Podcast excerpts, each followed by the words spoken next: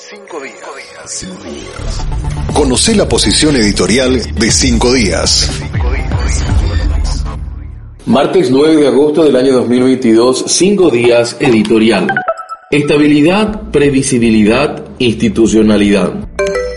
No es frecuente escuchar a empresarios vaticinar un buen año, sobre todo si se acaba de salir de una pandemia para enfrentar sequía en el campo, combustibles más caros y una inflación que no cede pese a los esfuerzos para reducirla. Sin embargo, estamos escuchando voces de gente optimista que piensa de la mejor manera para el futuro inmediato. Pensemos que ese optimismo podría sostenerse si los gobiernos cada uno a su turno trabajaran para mantener factores como estabilidad, previsibilidad e institucionalidad para mantener estable la economía, es obligación del gobierno gastar con moderación y endeudarse con prudencia. El Poder Ejecutivo está poniéndole seguramente el moñito a las carpetas con el presupuesto general que entregará al Congreso. Ya sabemos que eso de la moderación en el gasto para el año 2023 estará completamente ausente. Hay noticias de aumentos por todos lados, pero poco o nada de recortes. Seguiremos sosteniendo un Estado pobre que gasta como rico y además se sigue endeudando también como rico. El porcentaje de deuda sigue en alza sobre un PIB estancado y que no muestra signos de reemprender el sendero de crecimiento sostenido. Sin un plan de austeridad administrativa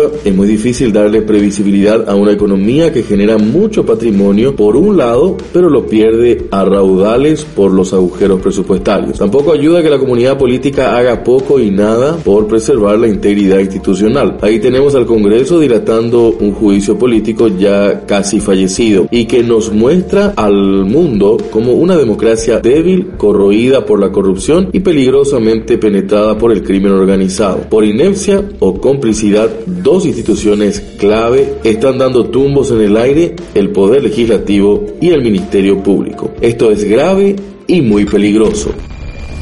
Gracias por escuchar el podcast de cinco días.